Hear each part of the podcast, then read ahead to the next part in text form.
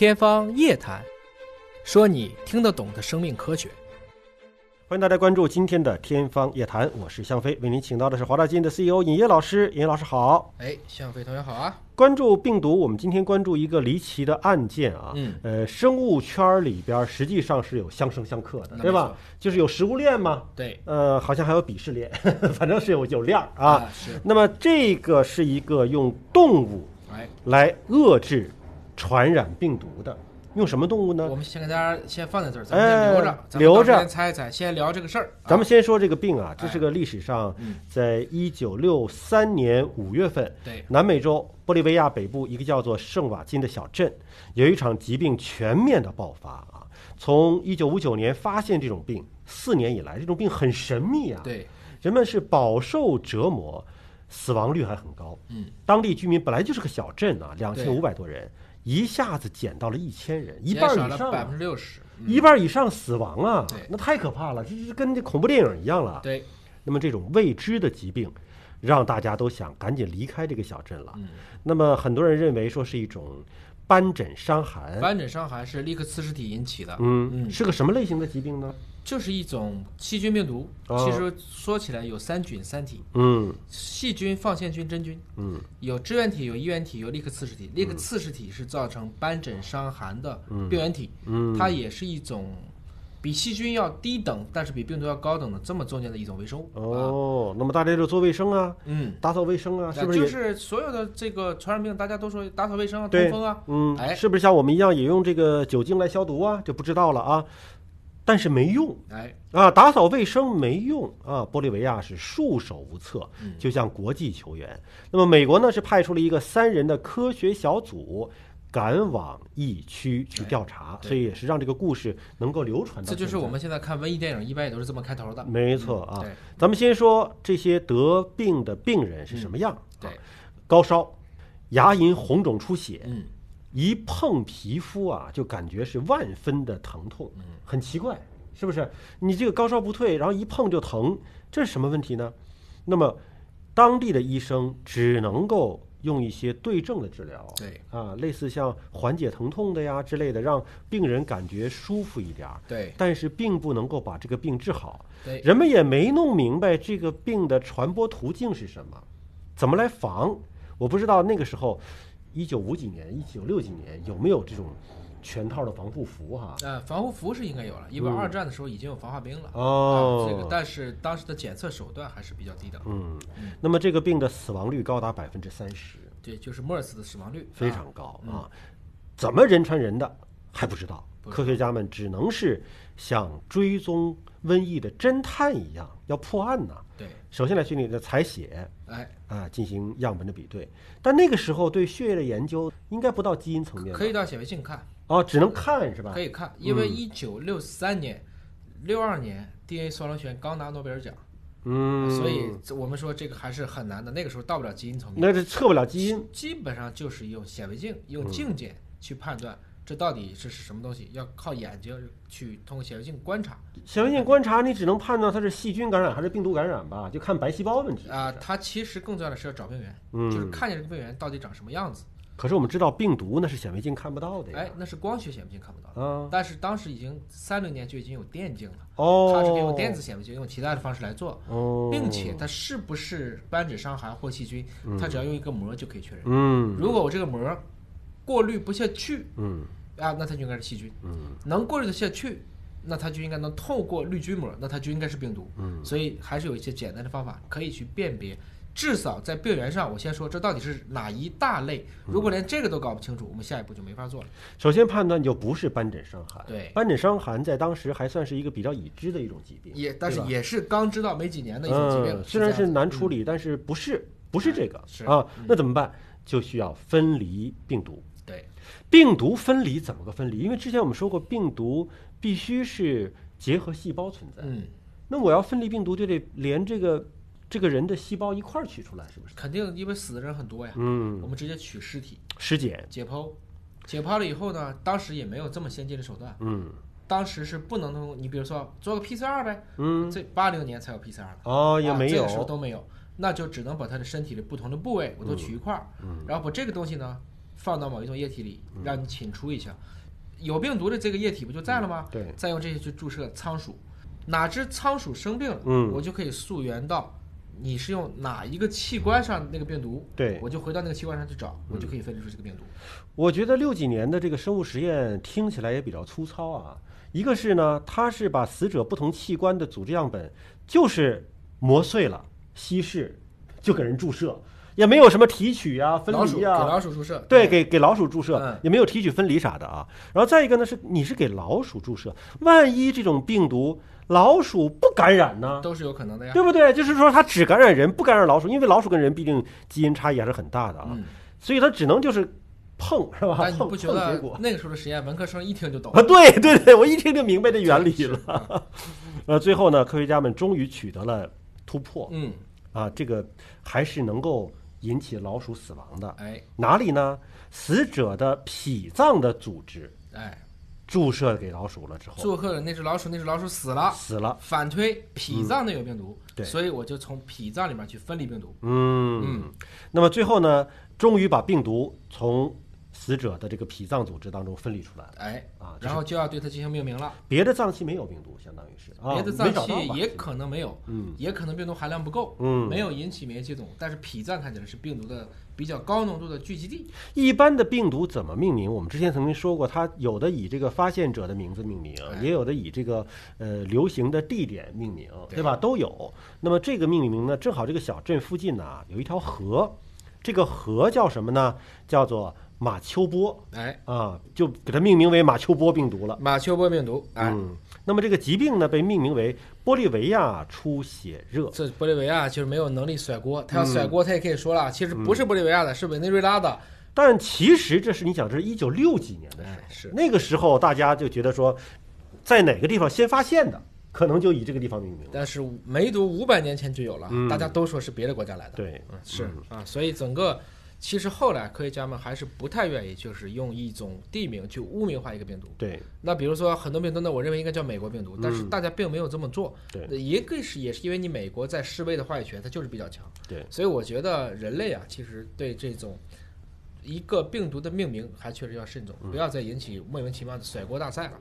嗯最后呢，发现这个病毒啊，它在人体内是可以从一个细胞感染到另外一个细胞，就传播开的啊。那么感染六到十四天内。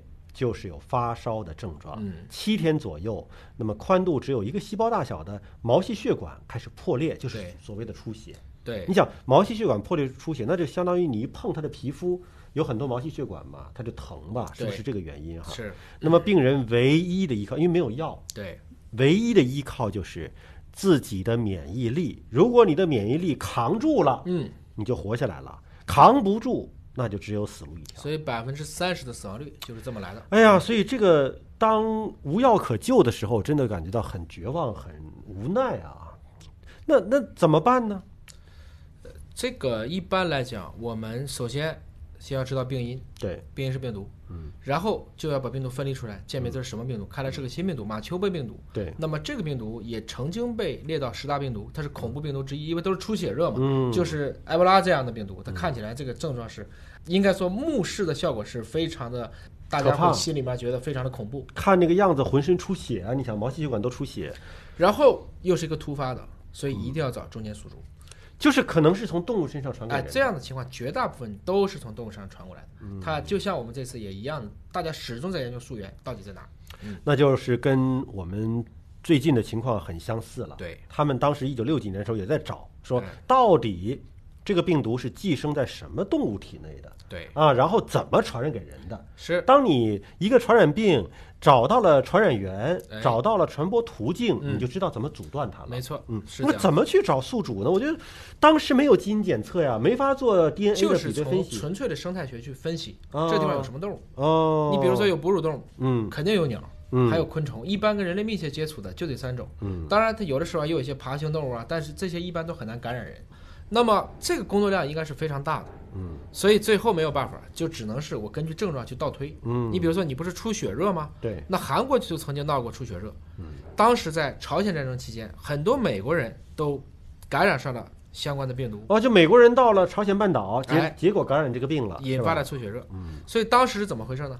昆虫嗯，先咬了啮齿类动物，老鼠，嗯然后可能蜱虫啊、嗯蚊子啊，嗯可能它再去咬人，就把这个血液，蜱虫和蚊子咬人都是喂血液嘛，对，就是把啮齿类身上的一种病原给到了人类，嗯这其实就跟老鼠跳蚤、黑死病、鼠疫这关系是一模一样。我觉得当时的那种技术条件和水准，可能碰运气的成分也占了挺大的比重的啊。那么最后就说找啮齿类动物吧。结果有一天，终于镇上有个小孩儿嗯，送来了当地最常见的木鼠。哎木鼠木是这个黄昏的那个木啊。那么科学家从这个木鼠身上把这个病毒提取出来了，对，最后判断说这个木鼠就是中间宿主。哎，它感染了，但它不死，对。或者它长期带毒生存，嗯，这就是一个宿主。如果他也病了，那就不是宿主，那他就是个寄主，他就是在中间。其实我们为什么说这次穿山甲不一定是呢？因为我们发现的穿山甲都是奄奄一息的穿山甲了。嗯啊，这些穿山甲本身也得了病，嗯所以穿山甲可能并不一定是中间宿主，但是这个木鼠是当地非常常见的，也就是说这一次的传染源当年没有基因测序，不能溯源，嗯但是通过整个的行为学判断，啮齿类昆虫的途径来看，可能就是这个木鼠干的。关键还要再接着找，哎，跟破案一样，对木鼠只是中间的一个环节啊，嗯对吧？那么谁传给木鼠的？对，木鼠再怎么传给人的？要先去画图，嗯这是从我们是说从十九世纪的啊中期往后，嗯因为在伦敦连续出现了多次的瘟疫，特别是这个霍乱。嗯那么当时怎么把霍乱病的这个传播途径给分析出来了呢？嗯，画图。画图就能画出来吗？霍乱是一种消化道传染病，对。由霍乱弧菌引起的。嗯。那么当时所谓的一个算是做这种瘟疫统计学的一个专家，嗯。他就干一个事儿：嗯。死人的关系和水源的关系，哦，看哪个地方的点儿密集，嗯，我就知道离它最近那个水源可能就是传染源，然后再去围着那个水源再看嗯。这个水源被什么污染。他当时发现和另外一家的化粪池连通了，嗯。所以霍乱弧菌就是这么进行的一个传播。这也是大数据分析哎在当年就是大数据分析了，嗯所以他们也开始对这个小镇摸底调查，嗯研究这个病毒到底从哪开始传播的。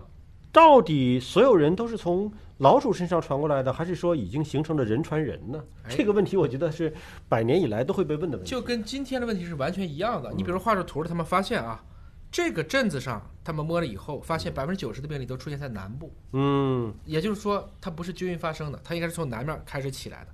看上去是有一家先感染，哦然后传染给周围的住住户。嗯这个时候专家可能就说了，我已经证明它人传人了。嗯但是科学家说不是，嗯。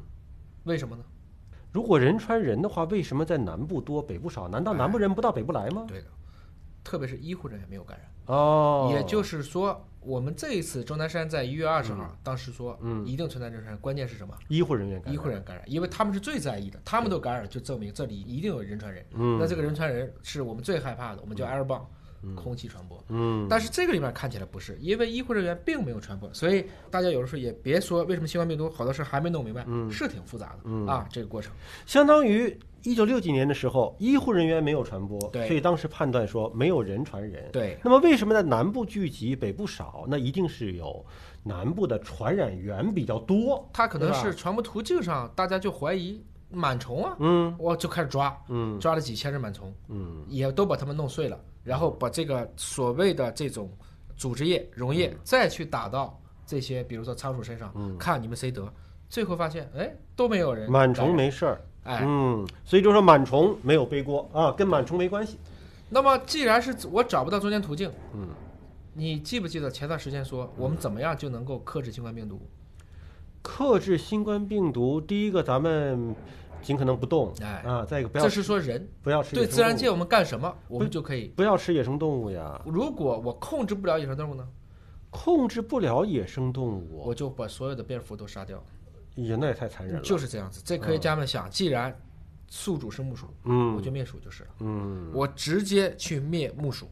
虽然我还不知道这个木鼠到底它是怎么一个传播的，所以他也不敢全灭呀。对，他就开始做实验了。现在镇子南部发病，我在东部开始设置捕鼠器，进行局部实验。还是这种人工的捕鼠器。哎，半个月以后猜猜结果。我觉得老鼠也是会学聪明的，因为很多捕鼠器啊，开始上当，后来老鼠死的多了，它们就不上当了，对会学会的。对，所以老鼠没了，嗯疾病就下去了。嗯，东部放了捕鼠器的这一部分的病例在大幅度降低，哦，所以这啊明白了，这是有效的。嗯那你也不能都靠弄捕鼠器啊，对，他们就去看这个镇上的动物，发现这个什么动物都有，有狗有鸡有马，但是没有什么，没有猫，没有猫，没有老鼠猫都没看见。所以老鼠的天敌没有在这个小镇出现，为什么没有猫呢？为什么呢？因为前几年他们在这里做疟疾防控计划，嗯，为了做疟疾，到处喷洒 DDT，还记得吗？哦我们的所谓的农药，把猫给毒死了中。为了杀蚊虫，把猫顺便一起毒死了。哦，人类又是扒着石头砸了自己的脚。等于人破坏了这个小镇的生物链的平衡，导致老鼠泛滥，导致老鼠把病毒传染给了人。人为了控制一种疾病，嗯却带来另一个疾病的传播，摁了葫芦起了瓢。你跟自然界去，一个科学家可以给出无比严谨的论嗯证，但是他只想他疟疾，他没有想到还有这样的一个新病毒在那等着。那么把猫引进回来是不是就行了呢？因为毕竟这个老鼠身上是有病毒的，科学家就继续做实验，发现这个马丘波病毒啊，对猫完全没影响。你看，真是一物降一物。这就是自然界人家多少年演啊化，它既然吃老鼠，它自然就能适应病毒。猫不怕这个病毒。所以，真正拯救了这个小镇的，就是最后又找回来了一百五十只猫。这就是我们今天说的嗯一百五十只猫的故事。一百五十只猫重新带回到了圣瓦金小镇。那么由这些猫，其实猫也不会把老鼠吃绝，对吧？对真的都吃绝了，猫活什么呢？猫吃什么呢？但是它形成了一个生态的平衡，对，让老鼠的数量不至于泛滥，不至于把这种病传染给人。哎，那弄了半天还是没整明白这个病毒到底从哪儿来的啊？怎么传染给人的呀？等控制住疫情了，我们就可以慢慢的研究这个疾病到底是怎么传播的了。后来发现这些木鼠啊，不是完全不治病，嗯是变成了慢性病，慢性感染。我这些所谓的马丘波病毒也不把你杀死，我就跟你一起活。但是他们是通过什么方式出来的呢？嗯说起来很有意思，嗯，尿液。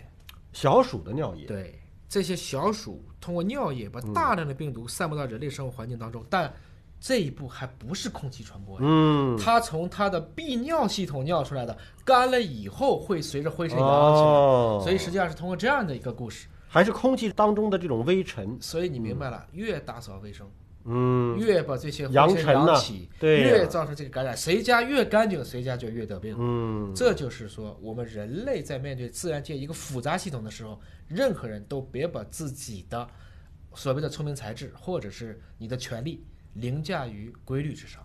因为老鼠撒尿，那可真的是到四处都撒，对吧？那干了之后，你再一打扫一扬尘，就变成了人的传染和传播了啊。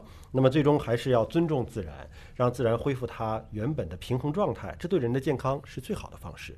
好，感谢您关注今天节目，下次节目时间我们再会。